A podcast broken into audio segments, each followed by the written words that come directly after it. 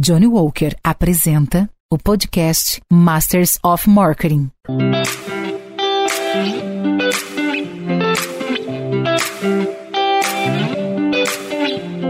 Olá, eu sou Luiz Gustavo Pacete, editor-chefe do Marketing Future Today e head de conteúdo da MMA Latam. Você está no Masters of Marketing, o podcast que traz insights e aprendizados das principais lideranças de marketing e inovação da América Latina. Neste episódio, conversamos com Thiago Lopes, VP de Marketing da Netflix, sobre os novos desafios do CMO no mundo regido pelo conteúdo.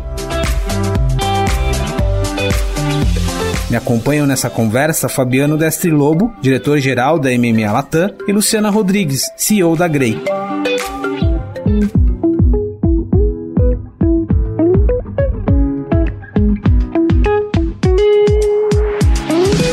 Fabiano, Lu, mais um episódio. Obrigado, viu, pela ajuda de vocês. Obrigado, grande pacete. Vamos com tudo. Que honra estar aqui com o Thiago. Tô super animado, Thiago. Eu também, super, super obrigado pelo convite. Muito obrigado pela presença. Conta um pouquinho pra gente, assim, você tem uma trajetória profissional é, de, de, agência, né? Você passou por grandes agências, depois passou por uma agência super disruptiva, vamos dizer assim, e agora tá na Netflix, né? Como que foi essa transição e, e conta um pouquinho pra gente. Olha, o que eu posso dizer é que ela não foi planejada, né? Ela foi acontecendo eu acho que eu fui me atirando em oportunidades que foram se abrindo à minha frente. Eu sou do Rio e fiz publicidade na ECO, né, na, na Escola de Comunicação da UFRJ, que te forma em publicidade e sobrevivência também, né? Porque, enfim, universidade pública no Brasil sempre divertido. E, e acho que uma coisa que eu aprendi cedo da universidade, mas que foi muito útil na minha carreira, de maneira geral, foi esse entendimento de que, cara, você precisa se jogar, fazer, né, desmontar a bomba, construir coisas que não podiam ser construídas até então. Acho que trouxe um, uma força ali de, de empreendedorismo, né, para projeto, para realização de pesquisa que foi muito, muito útil ao, longo da minha carreira. E uma vez que eu estava na UFRJ, eu tive contato com a área de planejamento da Macan, que, que fez um projeto de pesquisa em parceria com a FRJ, usando os alunos ali, né, como força entrevistadora para a Coca-Cola na ocasião. Desse grupo de alunos saíram alguns estagiários, eu entre eles, maravilhado com a possibilidade de trabalhar na Macan com Coca-Cola, era um combo muito desejado no Rio, né, onde o mercado já estava ficando pequeno. E ali iniciei minha carreira muito focado em, em consumidor, tendências e comportamento, né? Acho que o meu principal é, meu principal dever nessa, nessa área, nessa era, aliás, ela era focar em entender pessoas e traduzir o tempo daqueles consumidores para a marca, né? Que é uma coisa que não parou de ser importante desde então, porque os, né, a gente está vivendo circunstâncias cada vez mais dinâmicas com aceleração digital extremamente potente, então a necessidade de se manter conectado, né, e, e traduzindo, coletando e traduzindo insights de consumidor só ficou mais importante. Dali, né, em 2008 eu comecei a a ficar bem curioso sobre, tá, mas o que, que eu faço com isso, né? Que estratégia nasce de inteligência de consumidor? E eu comecei a muito devagarinho, porque eu estava bem feliz onde eu estava, procurar oportunidades mais focadas em planejamento estratégico, né? Execução de estratégia. Isso me fez chegar na Talent, né? Que acho que foi meu segundo momento de, ah, meu Deus, o que está acontecendo aqui na minha carreira? Porque eu trabalhei na Talent na era do Júlio Ribeiro, né? Que tinha trazido planejamento estratégico para o Brasil e cujos livros eu tinha lido na faculdade. Então era um pouco, o que está acontecendo com esse cara do subúrbio do Rio aqui, né? Tipo, será que sou eu mesmo que eles estão escolhendo? Mas acabei indo trabalhar na, vindo, né?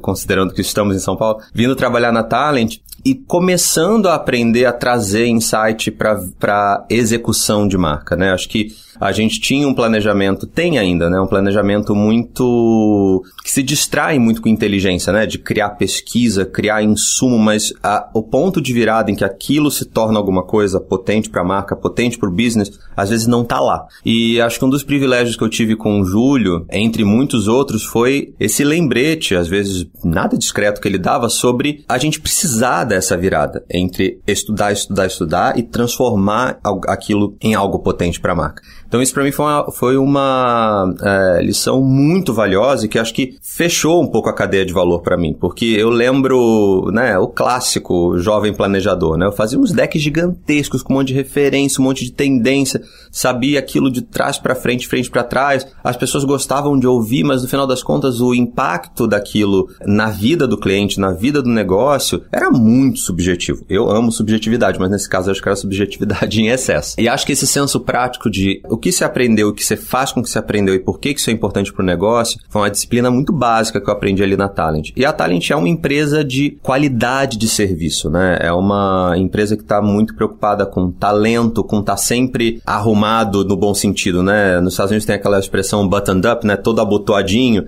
Eu acho que a Talent tem essa, essa coisa que assim, cara, você vai ao cliente, vá pronto, né? Já era uma crença que eu tinha, eu passei a respeitar isso ainda mais quando eu trabalhei com aquelas pessoas. Depois de quatro anos da Talent, eu comecei a ficar curioso sobre digital. Assim mesmo, digital, né? Porque era como a gente falava desse bicho semi-estranho, né? Ali nos idos de 2008, 2009. E eu comecei a, a ter essa curiosidade em cima de uma... de um certo incômodo que eu tinha, que era, né? Eu tive essa, essa descoberta talvez um pouco tardia de que, misteriosamente, todas as soluções de comunicação comunicação que a agência colocava na mesa, elas tinham uma dependência muito grande de alguns formatos, sobretudo TV. E na minha cabeça eu, eu pensava cada vez mais sobre, cara, tem tantas ferramentas surgindo além de TV e eu vejo elas muito pouco disponíveis, né, e muito pouco visíveis nesses planos, né, e não tem mais questão sobre o poder delas, né. Na época, é, Twitter já estava bastante consolidado, Facebook já estava bastante consolidado, Instagram acho que estava aparecendo ainda. Eu falava assim, tá, mas cadê isso, né? E cadê isso não naquele papel de acessório que era se fazer todas as apresentações da agência, aí agora vem digital, aí tinham 15 slides. E eu tinha um pouco desse incômodo, né? E tive a sorte de dividir um cliente da casa na Talent, né, Max House, com a Cubo como a gente era a agência de posicionamento de Max House, eu acabei apresentando o posicionamento que a gente tinha feito para Cubo. E foi uma situação daquelas que, assim, né? Eu saí da reunião de um jeito assim, meu Deus, ainda bem que eu fiz rápido, né? Porque eles deviam estar tá odiando, né? Porque eles fizeram um poker face, assim, profissional. Foi um negócio impressionante. E aí eu falei assim, tá, vamos para casa, né? A gente lambe nossas feridas e vamos aí, né? Até a próxima apresentação difícil. E no dia seguinte, eu recebi um telefonema do Matheus Barros, que é sócio da, da holding, e falou assim, Thiago, todo mundo adorou você e a gente queria muito que você viesse trabalhar com a gente. Eu falei assim, tá, né? Que legal, né? Tive que processar aquilo um pouco, mas eu, ao mesmo tempo que estava muito curioso por tudo aquilo ali, eu sempre tive uma coisa que para mim foi muito importante na minha carreira, que é um pouco, vai parecer snob isso, mas um senso de obra, um senso de contribuição para o lugar onde eu tô, né? Então, no momento em que eu estava na Talent, né, eu sentia que tinha mais algumas contribuições para dar antes de sair. Acho que eu quis deixar minha curiosidade amadurecer um pouco mais e eu quis ter certeza que eu deixasse alguma coisa mais material ali na, na agência. E, de novo, assim como quando eu saí da Macan, não tinha angústia, tinha curiosidade pela próxima coisa. A Cubo foi generosa o suficiente para fazer a proposta algumas outras vezes ao longo de um ano, até que eu falei assim, ah, agora é a hora, e fui. E acho que a Cubo teve um papel muito importante para mim, que foi complementar ao que, o que a Talent tinha feito, que era colocar uma terceira peça nessa equação de valor, que era, beleza, tem todo o conhecimento de consumidor que você pode trazer, né, que você pode é, juntar, tem como você filtra isso e transforma num insight potente, né, de consumidor, de estratégia, e tem como você expressa isso, né? E a Cubo tem um insight para mim muito muito legal sobre gestão de projeto, que é estratégia e criação estão concentrados na mesma cabeça. E isso foi muito interessante, né? Porque para mim também foi um processo bacana de ver como você responsabiliza o planejador pelo que ele faz, porque é, eu tinha, né, naquela altura da minha vida ali, eu tava com quase 10 anos de carreira, o que eu via muito era os briefings começarem muito intensos em planejamento, você tem um planejador que vai desaparecendo no processo, a criação vai entrando e você tem uma passagem de bastão silenciosa ali. E o produto final tem muito pouco do planejamento, né? Claro que, que há exceções, mas assim, a, a praxe é essa, infelizmente. E para mim ali teve uma reconciliação, né? Teve um entendimento de que, caramba, olha o impacto disso, olha o quão melhor o impacto pode ser quando você tem esse encadeamento, né, de contribuições. E fiquei lá por dois anos e foi uma experiência extremamente importante para mim, porque acho que o digital, né, que eu queria conhecer, eu conheci de muitas maneiras e acho que me enchi ali de aprendizado nesse respeito, entendi que digital não é digital, né, tem um universo muito mais sofisticado de coisas ali embaixo, e foi através da Cubo que eu aprendi, que eu conheci a Netflix, né, em 2013, eu como CEO da agência, né, que o Martini ainda fez esse favor, do, tipo, agora que você se habituou com criação e planejamento, seja também o CEO da agência, o que me deu também depois uma outra camada de entendimento de negócio em cima daquilo. E, uma vez que eu comecei a olhar o negócio da agência, eu também fui, eu me, comecei a me questionar sobre coisas mais filosóficas da relação de cliente e agência, né? E já adianto que eu não culpo nenhum dos dois especificamente pela, né, pela certa lama com que a gente vive, né, no mercado. Acho que é uma situação co-construída, mas olhar o business, depois de olhar o business como um executor e depois como um líder, acho que me deu uma visão muito interessante sobre onde estão os conflitos, né? E acho que a gente vai poder falar disso ao longo da conversa. Mas quando a Netflix apareceu para mim, eu fiquei muito impressionado com algumas coisas. Eu acho que primeiro eles chegaram para nós num processo de concorrência, né? Que a gente sabe que é um dos processos mais destrutivos e pouco produtivos que a nossa indústria conhece. E a Netflix construiu essa, esse processo da maneira mais humana, interessante e construtiva possível. E eu comecei, né? Já estava fazendo terapia há muito tempo, já achando assim, cara, nada é por acaso, né? Tem alguma coisa materialmente diferente nessa relação que eu não tô vendo, né? Mas consistentemente a Netflix foi um ótimo parceiro de concorrência. A ponto da gente ter trabalhado por seis meses na concorrência, como finalistas, né? Na época com a, com a VML, quando o processo terminou e a gente não ganhou, eu fiquei com residual de que aquele foi o melhor projeto de concorrência que eu já fiz na vida. Eu falei assim, como é que eu reconcilio isso, né? Eu perdi, mas foi o melhor? De novo, terapia, né? Ajudou a, a entender como colocar isso. Mas o que eu vi ali me gratificou tanto foi justamente esse entendimento de que existe uma prática diferente dessa relação. Pode ser respeitosa, pode ser colaborativa, não tem poker face, não tem gente guardando papel, né, debaixo do, do pão de queijo na reunião. Então acho que tem maneiras mais, mais legais, mais humanas, mais gratificantes de tocar o nosso trabalho. E eu fiquei muito, muito provocado por isso e apaixonado pela Netflix como possível cliente no processo, né? Porque isso era muito consistente também entre pessoas muito diferentes na reunião e eu achei muito legal isso, que existia um pedaço de individualidade dessas pessoas que podia ser preservado, ao mesmo tempo em que tinha uma consistência comportamento ali entre todo mundo. Que depois eu descobri que é a fantástica cultura da empresa. E aí me dei conta de que uma das deficiências muito grandes que o nosso mundo publicitário vive, tanto em cliente quanto em agência, é a ausência de uma cultura com valores contemporâneos aplicada, né, com profundidade e com efetividade. Você fez uma, um, um, recap de carreira, mas acho interessante porque você colocou vários pontos aqui, não só de, acho que é, é, é muito da nossa conversa hoje, a Lu, a Lu é de agência, tá aqui vibrando, né, mas eu acho que você trouxe alguns desafios do que vive hoje o, essa relação, né, a gente vai voltar nisso. E aí, chegando em Netflix, dá uma dimensão pra gente hoje, o que é estar na sua posição na Netflix, né, em termos de, do, do seu seu dia a dia, o que, que significa o nível de autonomia, de atuação, o que, que é ser o VP de marketing da Netflix no Brasil? É, eu acho que como VP de marketing eu tenho um exercício mais acentuado de valores que estão disponíveis para todo mundo, sendo muito sincero, né? Acho que a gente tem uma um princípio muito básico de liberdade e responsabilidade, né? Em que, uma vez que alguém está na equipe, essa pessoa tem acesso a todas as nossas informações, tem liberdade para cumprir as tarefas dela de maneira que pareça fazer mais sentido para aquela pessoa, né? Não é uma empresa de chefes que estão em cima do seu ombro perguntando o que, que você está fazendo. E que estão muito preocupados com o resultado. Acho que isso, isso é possível graças a, a muita troca de contexto, né? Uma cultura em que você embasa casa muito as relações, você faz muitos pactos, você troca muita informação, para que uma vez que você saia daquele lugar de, né, de alinhamento né, e de troca, as pessoas tenham muita clareza do que elas vão fazer. Principalmente para os profissionais mais novos, acho que uma coisa que conta muito é uma cultura muito tolerante a erro. Não, mas não qualquer erro, né? Bons erros. Eu acho que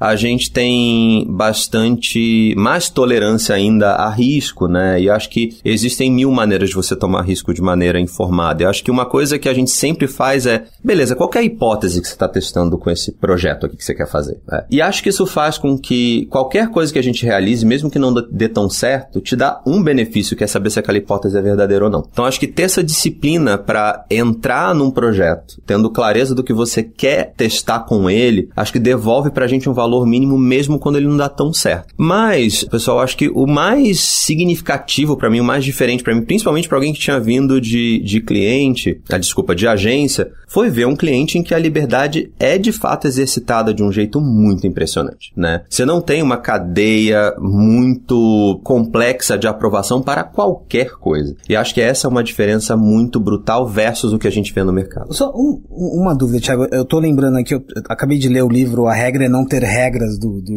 Racing feito em co-parceria e, e, e, lá tem muito dessa cultura. Primeiro, eu queria entender, a gente fala muito sobre tomada de risco, sobre autonomia, eu queria entender isso, é, é um exemplo muito interessante. Como que você materializa isso para sua equipe? Como que você lê a cultura de uma empresa, né? Da forma que você fala parece que está muito claro, mas isso você traduz para sua equipe, isso está num, num, playbook, como que funciona? É, esse, a cultura da Netflix está documentada, né? Inclusive está aberta para todo mundo, mas eu acho que a documentação não é diferente da documentação que muitas outras empresas fizeram. Acho que prática e exemplo é a coisa mais importante. Acho que qualquer um de nós, e sobretudo os líderes, tem o dever, a responsabilidade de serem um farol de cultura, para que as pessoas comecem, consigam ver os exemplos, né? Então acho que quando você entra na companhia e para mim, né, até o escritório faz um pouco de falta nisso, você percebe que assim, todas as coisas que estão ali são intencionais e, e bebem da cultura para se materializar daquele jeito a maneira com que todo mundo é, né, almoça junto, a maneira com que todo mundo tem acesso a todas as informações disponíveis da empresa.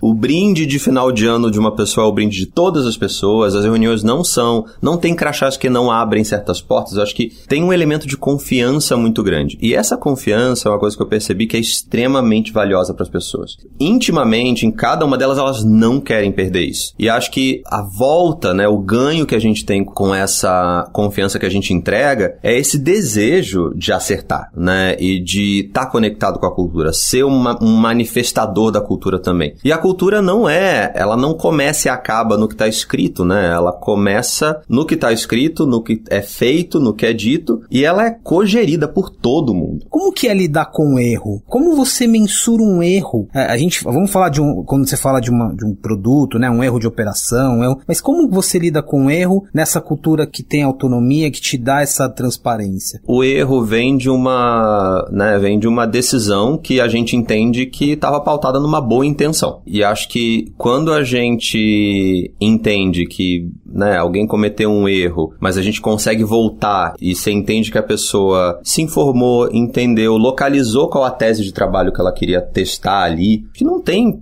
problema, né? O que a gente deseja é que você documente o que você aprendeu para que o sistema fique melhor com o erro que você cometeu. E é muito interessante, assim, porque eu vejo as pessoas falando do erro que cometeu quase como uma descoberta científica, o que é muito interessante, porque tem um outro valor, porque é, a gente tá habitualmente está treinado do tipo, ai meu Deus, errei, quanto menos falar disso, melhor, né? Eu desagendo esse assunto. Eu já mostro aqui meu novo, novo projeto e, felizmente, ele vai apagar os erros do passado. E claro que assim, acho que no nosso íntimo a gente sempre quer ter, uma última coisa muito legal para as pessoas lembrarem. Mas o processo de lidar com erro é um processo muito importante, ele não tem esse caráter vexatório, do tipo, cara, aconteceu alguma coisa aqui que não foi como planejado. Desconstrói um pouco esse, esse processo para nós e a gente transforma isso num lugar de autoridade. A pessoa consegue tirar valor disso, inclusive valor posicional para ela. Então, ter testado aquilo, ter descoberto aquilo para o time tem valor. Agora, o que é importante a gente entender que assim, a tolerância a erro, como, né, em muitos lugares, ela não, não tem a ver com ser tolerante que erro, com erros que você repete sistematicamente baseado na mesma tese de trabalho. Né? Acho que os erros são importantíssimos para nossa curva de aprendizado, mas cada erro precisa ser um degrau nessa inflexão. Né? E eu acho que é essa ciência que para mim é diferente que é quando você erra, você fala assim, pô, mas eu aprendi mais alguma coisa que me deixa mais perto de uma coisa mais legal. Essa é uma, uma filosofia de trabalho, né, que está disponível para todo mundo e que, de novo, funciona na, com base na repetição. Você faz uma vez, você faz duas, as pessoas não estão confortáveis ainda para fazer isso, né? Mas tem um dia que chega, tem um dia que bate, né? Você vê os exemplos, você vê um colega seu apresentando e falando assim, olha, isso aqui não deu certo, né? E não deu certo por causa disso, disso, disso. Tem uma outra coisa interessante do ponto de vista de marketing hoje, que eu acho ah, em parte é, é um pouco um problema que a gente vê nesse mundo de videocases e prêmios, é que assim, a gente pode contar qualquer história sobre qualquer projeto. Né? Quando a gente pensa em métricas de, de projetos, sobretudo os digitais, você tem uma infinidade de coisas que está medindo. E é muito difícil todas as métricas de um projeto serem ruins. Então, se você está disposto mesmo a contar uma boa história sobre qualquer projeto, você vai conseguir contar. Vai ter um numerinho que alguém vai te dar para dizer: olha, isso aqui foi incrível. E eu acho que é nesse lugar também que a gente precisa, para as pessoas dos nossos times, eu acredito muito nisso naturalizar o lugar de erro, porque as pessoas têm a possibilidade de contar aquela história de um jeito diferente. E a gente não quer que elas contem de um jeito diferente. Ela, a gente até quer que elas falem, olha, a gente reteve muito bem as pessoas no vídeo, mas a gente muito pouca gente começou esse vídeo. Porque também você pensa que, pô, a, a, gente pode inferir que o conteúdo do vídeo é legal e talvez a gente possa continuar nessa, né, nesse lugar, mas talvez o lugar onde a gente publicou esse vídeo não é o mais bacana. Então acho que essa honestidade também para olhar seus erros de maneira, né, se apropriar dos seus erros, acho que isso virou para mim uma um mantra e te deixa mais poderoso, cara, porque você fica dono também da sua trajetória de evolução, né? Você fica menos vítima de alguém, né, bater no seu no seu ombro e falar assim: "Errou, hein?". Não, você já começa assim: "Então, gente, tem uma coisa para contar para todo mundo, deu errado". Né? Isso também deu ruim, deu, deu ruim. Isso também bom. coloca a pessoa num lugar de num lugar de mais poder, né, para lidar com aquilo, porque tá provendo informação para todo mundo que tá ali na sala. Bom, a gente começou falando de cultura. Eu li recentemente um artigo da Harvard Business School que fala a dura verdade sobre cultura de inovação. Então tem muito do que o Thiago está trazendo aqui, que é das pessoas se sentirem mais seguras para falhar, é uma cultura mais colaborativa, mas ao mesmo tempo tem uma percepção muito errônea de que essa cultura é sobre ser mais fã, é sobre ser, na verdade, tem esse lado, mas o, o que o artigo traz é a intolerância à incompetência, disciplina, é, esse, essa honestidade, a, a transparência, accountability, leadership. E aí o que o artigo no final ele resume é a dificuldade de fazer isso acontecer na prática, que eu acho que Netflix traz isso de uma forma que você começou dizendo assim, vocês vivem isso. Eu, eu trabalhei muitos anos em mídia, para mim é, o que eu tirei daquilo tudo foi a hierarquia, era um processo. E eu acho que esse é, é, o, é o, lugar do Netflix de, de, trazer essa forma diferente e mostrar que é possível, né? Uhum. Conta um pouquinho mais sobre essa cultura de inovação que todo mundo faz fala e, e poucas empresas conseguem aplicar na prática. Eu acho que tem uma coisa que você, que você tocou que é fundamental, que é não é sobre brincadeira, não é sobre escritórios coloridos. Acho que pode até ser, mas eu acho que não pode ser sobre não ter disciplina, sobre não ter ciência, sobre não ter intenção. Eu acho que a, a gente vive muito esse problema, né? Porque a gente é uma cultura em que, assim, qualquer pessoa do cliente, e espero que meus clientes concordem com isso, qualquer pessoa do cliente pode falar comigo, não tem problema, né? Eu falo muito para as pessoas assim, não importa se é o coordenador, se é o manager, eu quero que seja alguém que vocês confiam que resolve, assim, eu vou falar com essa pessoa, tipo, tem uma facilidade, uma abertura ali para diálogo que eu vejo que é muito rara, né? As pessoas ainda fazem muita cerimônia para tudo. Infelizmente eu não posso estar tão próximo quanto eu já tive por conta de outras atribuições executivas que eu tenho, mas eu gosto de, né? Eu não eu, eu inclusive falo isso para minha equipe, nenhuma das relações que vocês queiram construir dentro da empresa ou nos, ou nos nossos parceiros, ela precisa precisa ser atravessada por mim, né? As pessoas da minha equipe falam com o meu chefe e eu faço questão de não saber o que eles estão falando. Eu acho que essa segurança, né, é, individual é muito importante para essa cultura também. Agora, confunde muito, porque quando você vê, ah, nossa, o Thiago é mais legal do que eu imaginava para um VP de marketing muito rapidamente as pessoas levam isso para um lugar de informalidade, que aí fica complicado, né? Porque assim, aí vem e-mail que você que não tem assunto, tem 50 erros de português, a pessoa erra o um nome, tem proposta de proposta comercial que vem numa linha de e-mail, assim, gente, entenderam errado, assim. Existem rituais ainda, existem coisas que são importantes. A gente não precisa ser medieval no tratamento para que essas coisas aconteçam. Mas na hora que a gente está fazendo tratos, a gente precisa ser claro, precisa ser formal, precisa estar de acordo com a lei, né? Acho que tem um monte de coisa aí que a gente não pode esquecer e eu sinto que tem uma confusão muito grande entre abertura e uma, sei lá, uma disponibilidade de estar conectado, né, um a um com as pessoas com informalidade. Eu acho que essa, essa é a principal coisa que, que dificulta essa relação com o mundo externo, mas que dentro da empresa para nós é muito claro. Sim, é um lugar em que a gente pode começar a reunião contando piadas, às vezes a gente demora muito tempo contando piada até a reunião começar de fato, mas tem muito, muita intenção em tudo que a gente faz. Então a gente sabe que vai ter uma hora que a gente vai ter que parar para dar conta de fazer o que a gente precisava naquela reunião. Então, acho que, de novo, né, voltando, é tudo maravilhosamente costurado no, nesse princípio de trabalho. Quando você volta para a lógica de freedom and responsibility, né, de liberdade e responsabilidade, o elemento de intenção, o que, que você quer fazer com isso, né, com seu tempo, com seu recurso, ele é uma, um elemento muito fundamental dessa equação. Então, se você vai para uma reunião para contar bobagem, você traiu a sua intenção com aquela reunião porque ela não serve para isso. E eu acho que essa intenção primária, às vezes quando você não está nesse, né, nesse espaço interno da Netflix, fica falha. E as pessoas rapidamente entendem que, ah, dá para brincar, ah, que legal, é farra, ah, não sei o que, posso mandar, né, posso chamar a pessoa de um apelido. Não, não é sobre isso. E acho que essa, acho que essa divisão ela dificulta muito pro mercado também ser mais, é, ser mais aberto e menos protocolar né, entre agência e cliente, porque tem uma confusão muito grande entre abertura, disponibilidade, acolhimento e informalidade. Informalidade não negociamos. Os próximos 200 anos dependem dos passos de agora. Johnny Walker. Keep Walking.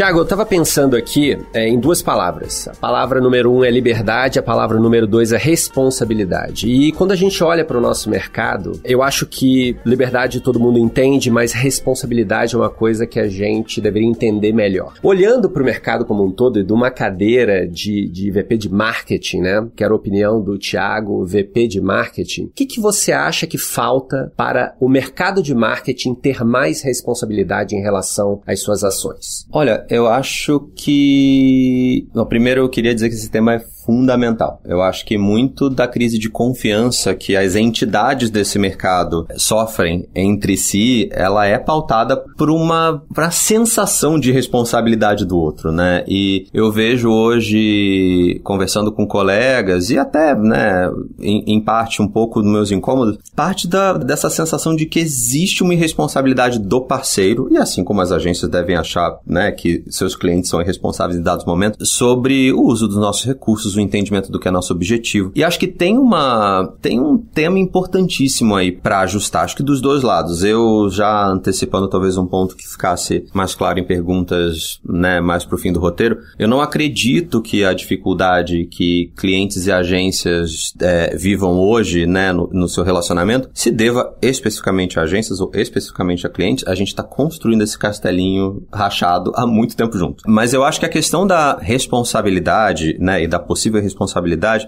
ela vem de um lugar que eu acho que está muito conectado à maneira com que o universo publicitário, a indústria publicitária, né, esse nome curioso, indústria publicitária, se construiu, que nunca teve eficiência como uma palavra-chave, né? A gente vem de um business que historicamente fazia torrentes de dinheiro, mesmo, né? Inclusive uma das grandes crises de modelo de negócio desse, desse, desse segmento é que a gente teve que refazer as equações, né, para elas entrarem né, dentro de um parâmetro que o mundo contemporâneo acha razoável. Dessa organização, acho que sobrou muita, muita gordura operacional que deixou para os clientes ao longo do tempo a sensação de que sempre dava para fazer de um jeito mais inteligente, sempre dava para tirar uma coisa dali, sempre dava para tirar aquilo outro. E eu acho que esse é um lugar que a gente precisa sanear de verdade, porque a sensação que a gente trabalha em ambos os lados com irresponsabilidade, porque por outro lado a gente tem clientes que estão ao demandar mais eficiência no modelo de negócio,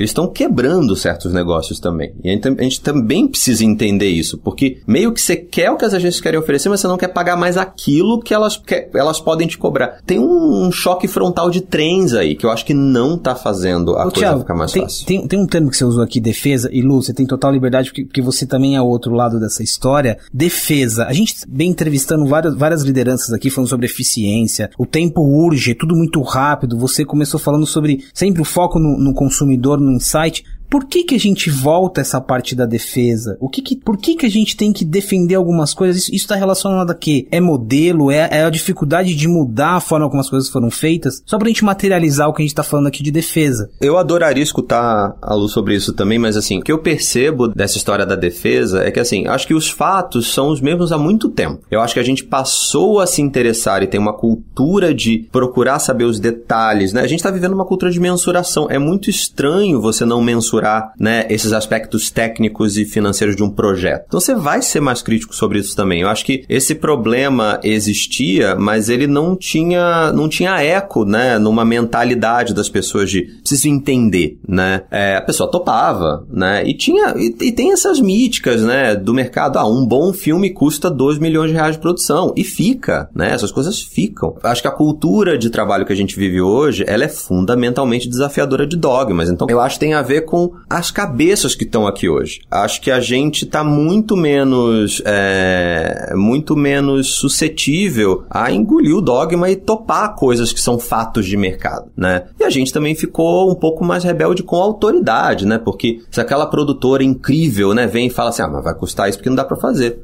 Antigamente, acho que a gente estava mais suscetível a acatar. Hoje não tem mais isso. Como que é, Lu, esse outro lado na prática? É, então, vocês lembram do filme Tempos Modernos, do Charlie Chaplin? É assim, vem se perpetuando, perpetuando e todo mundo ia aceitando. Então, eu acho excelente a gente falar sobre esse assunto, porque tem a questão de conflito. Todo mundo acha que conflito é ruim, porque uhum. conflito... E não é. Conflito é sobre você, com respeito, você com transparência, discutir, que é o que o Thiago está dizendo. Eu não vou investir 150 mil em três ripas de madeira. Então, eu acho que o mercado tem que passar por esse, essa transformação, porque não tem mais volta. Não tem mais volta. E é muito difícil, porque é sobre atitude, é sobre o modelo mental. Eu, como também já tive do outro lado do Thiago, fiquei oito anos trabalhando em mídia e ter voltado há um ano para agência, eu fico assustadíssima também com algumas questões aí é, desde custos de produção até a maneira como a gente interage com, com o cliente. Esses dias eu, eu falei para o nosso VP de marketing da, da P&D que eu queria estar tá nas reuniões comerciais. E ele falou, mas nunca ninguém me pediu. E eu falei, mas é óbvio, eu tenho que estar, tá, porque eu tenho que ouvir lá a ponta. Você quebrou, esse exemplo é bom, você quebrou um paradigma. Nunca ninguém pediu, porque em tese algo está estabelecido aí. Por, porque tem esse modelo mental que a agência é sobre só executar o plano de comunicação mas não é, é sobre lá na ponta. Como que o cara da ponta usa a comunicação em prol de, de melhorar a, a, o relacionamento com os parceiros. Então, eu acho que isso tudo que o Thiago tá, tá trazendo, eu acho que é uma reflexão muito importante para o nosso mercado fazer. E dos dois lados. Uhum. Porque é sempre, é que nem qualquer tipo de relacionamento. Nunca é de um lado só, é dos dois. Mas para mim tem muito sobre essa questão do conflito, e aí eu vou voltar para um tema que eu falo todas as, as vezes, que é sobre a CNV, sobre a comunicação não violenta, porque as pessoas não sabem se comunicar. Então, quando alguém te questiona, já vem aquele sentimento, isso é contra a minha pessoa, então eu acho que deveria ser, sabe que nem escola, deveria ser matéria obrigatória CNV? Porque o que eu vejo no nosso mercado, eu tô falando do nosso, que é o que eu conheço, as pessoas não sabem se comunicar. E aí é essa coisa de confiança. Não, mas então quer dizer que o Thiago tá desconfiando. E aí vai e volta. E eu acho que isso é, não é mais aceitável. Então eu acho que mudou o jogo, não tem mais volta. Então, eu vou dizer do lado das agências, as agências têm que começar a mudar a forma de se relacionar. Eu tava pensando aqui nas três ripas ainda, né? Tem um, tem um ditado. Caso real, tá? Não, mas isso, isso acontece mesmo. Tem um ditado que eu gosto muito da, do Warren Buffett, né? Ele fala Price is what you pay, value is what you get, né? Ou seja, preço que você paga, valor é o que você retira. E muitas vezes eu acho que eu tenho essa sensação, né? Quando a gente, por exemplo, brifa a nossa agência para fazer um evento, né? É, e eles trazem todas aquelas ideias maravilhosas de cenografia e tal. Eu muitas vezes acho que eh, nosso mercado tem que voltar para o princípio, back to the basics, entendeu? E, e reconstruir em cima disso e não tentar fazer uma cópia da cópia ou tentar de alguma forma se reinventar em cima de uma coisa que não tem um alicerce sólido, né? E eu acho que o que aconteceu nesse último ano proporcionou um pouco disso, né? A gente teve que olhar para dentro, a gente teve que olhar para o futuro, a gente teve que reaprender várias coisas, né? Desaprender e reaprender várias coisas. E assistir muito Netflix também, não sei Muito, né? nossa, eu Assisti já zerei. muito Netflix. Eu também, eu fico só esperando o próximo, né? É o louco do Netflix. Mas no final do dia, Thiago, é, a gente sempre tenta entender um pouco o que está passando na cabeça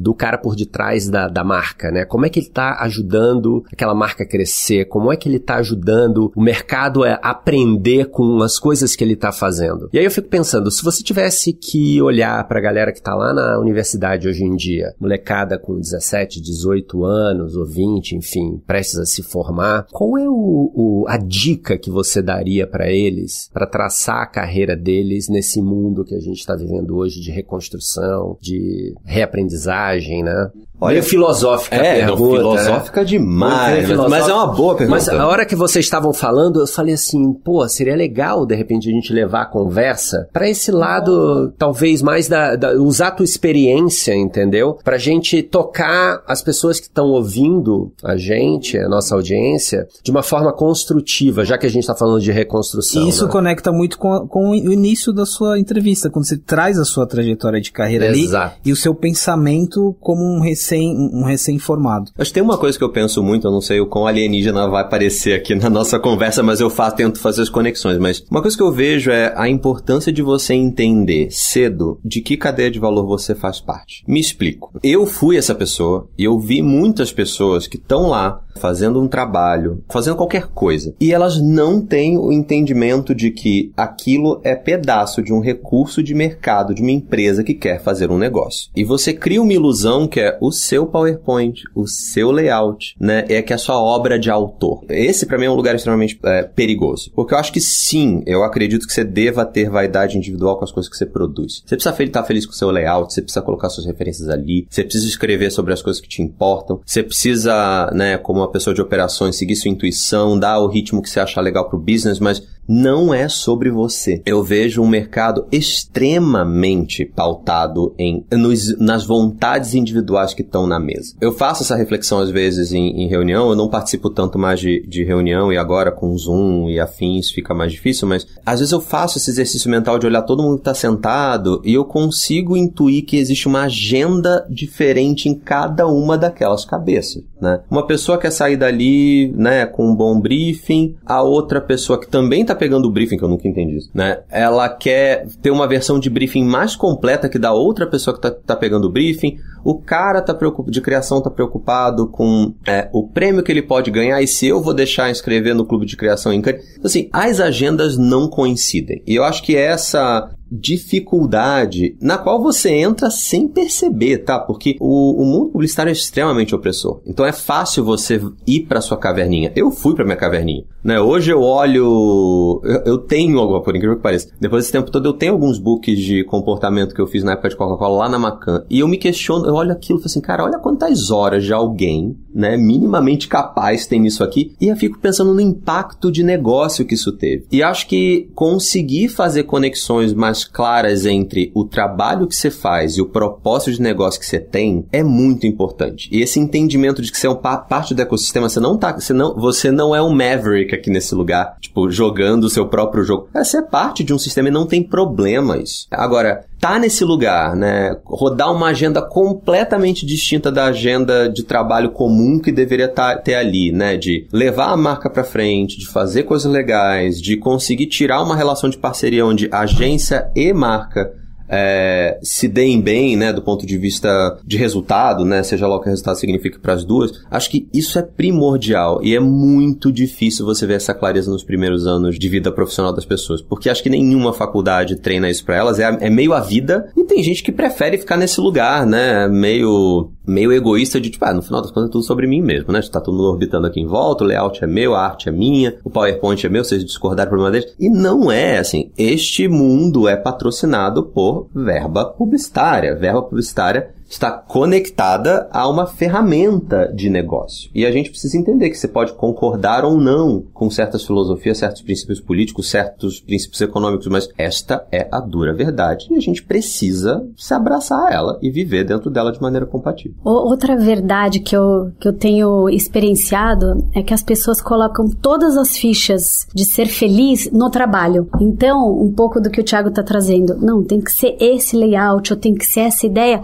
e as pessoas pessoas esquecem que você tem que diversificar, é que nem investimento. É, então, eu estava numa conversa com, com um criativo e eu falei, por que, que você não começa a fazer um podcast ou escrever um livro para você não, não colocar toda a sua, a sua energia em algo que no final do dia tem que ser em prol da marca tem que fazer sentido para o propósito da marca, para o objetivo de negócio. Então, eu acho isso essencial para porque a gente está dizendo assim, desde formação até profissionais que já estão num, num, momento mais experiente da sua carreira, não coloque todas as suas fichas num só lugar. Eu tenho uma coisa interessante que você falou agora, que acho que volta para o ponto sobre ser defensivo, né? Que acho que está completamente conectado com isso, porque quando é sobre você e o seu cliente tem um feedback, o feedback é para você, não é para o trabalho. E acho que isso coloca essas discussões pessoas num lugar muito inflamado. Né? E eu vejo isso acontecendo muito. A Netflix é um, é um parceiro, até pelo tipo de pessoa que está na equipe hoje, que tem muita participação na concepção de projeto, tem ideia que nasce na gente, a gente manda para agência, agências parceiras como a KQA que trabalha com a gente há muito tempo e tem essa mentalidade de trabalho. E os caras, pô, dá para ficar muito melhor ou não, não é muito legal. Mas tem uma disponibilidade, tem uma vulnerabilidade para dizer assim, cara, hoje foram os caras que trouxeram uma coisa legal. E acho que isso é muito, muito bacana. Porém, tem muitas situações em que a gente fala e assim, a sala fica em silêncio, do tipo, por que que vocês estão mexendo nisso? E este é um lugar que acho que pra mim não faz sentido e eu particularmente sou bastante paciente com um monte de coisa, uma coisa eu não tenho paciência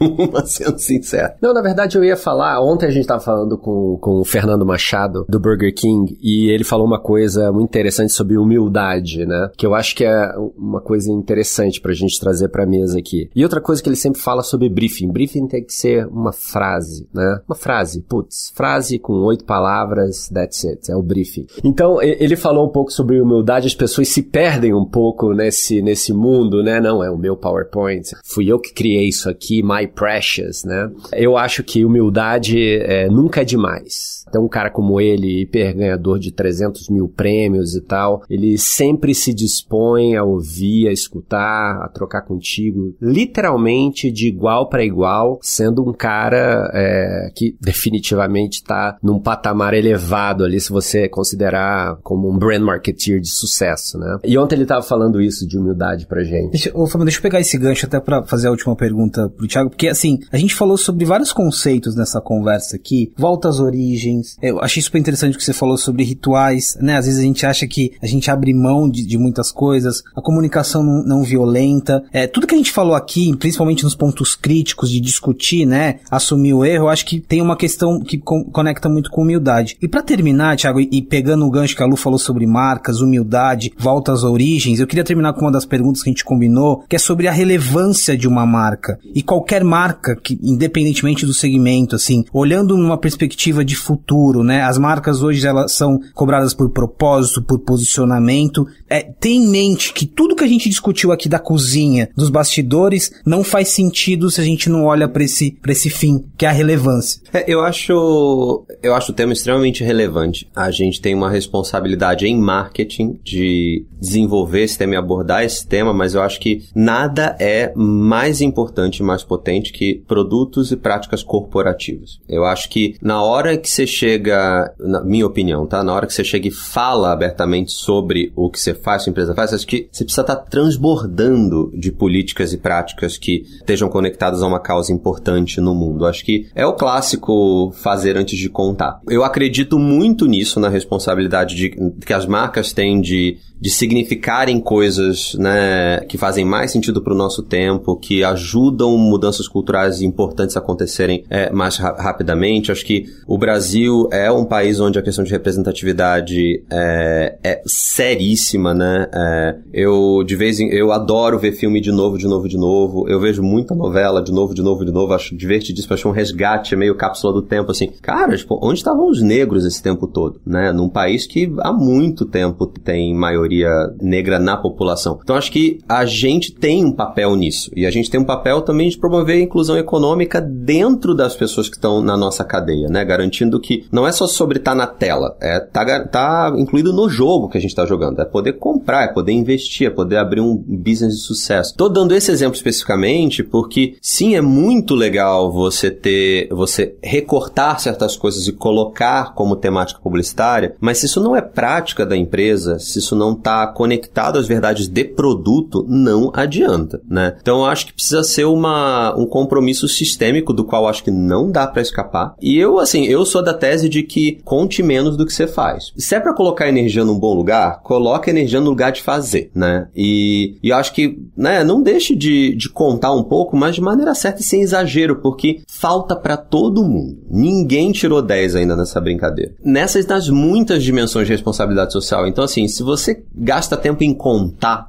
versus fazer, tem um desequilíbrio aí nessa equação que eu acho que precisa ser revisto. E acho que uma última coisa que eu, que eu penso, assim, lute um pouco contra o desejo de fazer tudo e ter impacto em todas as coisas. Eu acho que pense, principalmente quando agora, né, a gente teve a questão da, da Covid, que foi unir o mundo inteiro, né, debaixo de uma, uma mesma questão, apesar das vivências terem sido muito diferentes. Mas, cara, falar de Covid é um tema extremamente sensível. Se você não puder fazer uma diferença material nessa história, eu diria não faça nada, né? Foca em assuntos e territórios onde você tem um pouco mais de autoridade, onde você tem um pouco mais de impacto. Quantas marcas, por exemplo, podem fazer o que a Ambev fez em relação à Covid. Então acho que esse lugar de legitimidade e impacto, porque esse tipo de assunto não é cosmético, não é sobre, ah, eu preciso de um tema novo para a minha campanha. Não é sobre isso. E essas coisas demandam compromisso. Acho que para você ter um efeito real em qualquer uma dessas áreas, é, e assim, um efeito real vai ajudar, não vai resolver problema nenhum. Você precisa atuar em áreas que tenham sentido para a cadeia de valor que está em volta de você. E ser sensível também, né? Acho que muitas vezes em situações como essa, a gente está falando de populações que estão subrepresentadas dentro das empresas. Começou como segmento a comunicar de maneira recorrente para elas há algum tempo. Então, assim, pergunte para as pessoas o que elas querem. Não assuma que você sabe o que as pessoas querem, né? Porque a gente, infelizmente, com a concentração de brancos sudestinos na, na publicidade no marketing, a gente tem um monte de, de vieses. E a gente precisa ativamente lutar contra esses vieses para tomar algumas atitudes de maneira que realmente importa para as pessoas que estão fazendo aspas aéreas aqui, que a gente quer ajudar, né? E, enfim, eu, eu acho que é, é isso, né? Sobre é, abordar o tema com verdades do seu negócio, com coisas que sejam possíveis, mas que não abram mão de impacto real. Eu prefiro ficar em silêncio se você não conseguir fazer diferença. Fabiano, Lu, nós não só temos um episódio, como um episódio que coloca muito para pensar, nos faz pensar sobre muitas coisas. Tiago, muito obrigado, viu? Imagina, um prazer. prazer, adorei. Obrigada.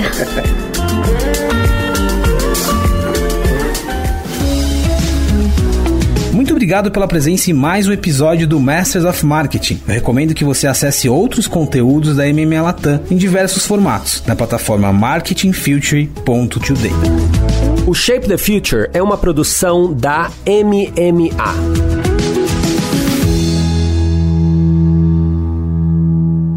Aprecie com moderação. Não compartilhe com menores de 18 anos. Esse podcast foi produzido e editado nos estúdios da Audio Edge.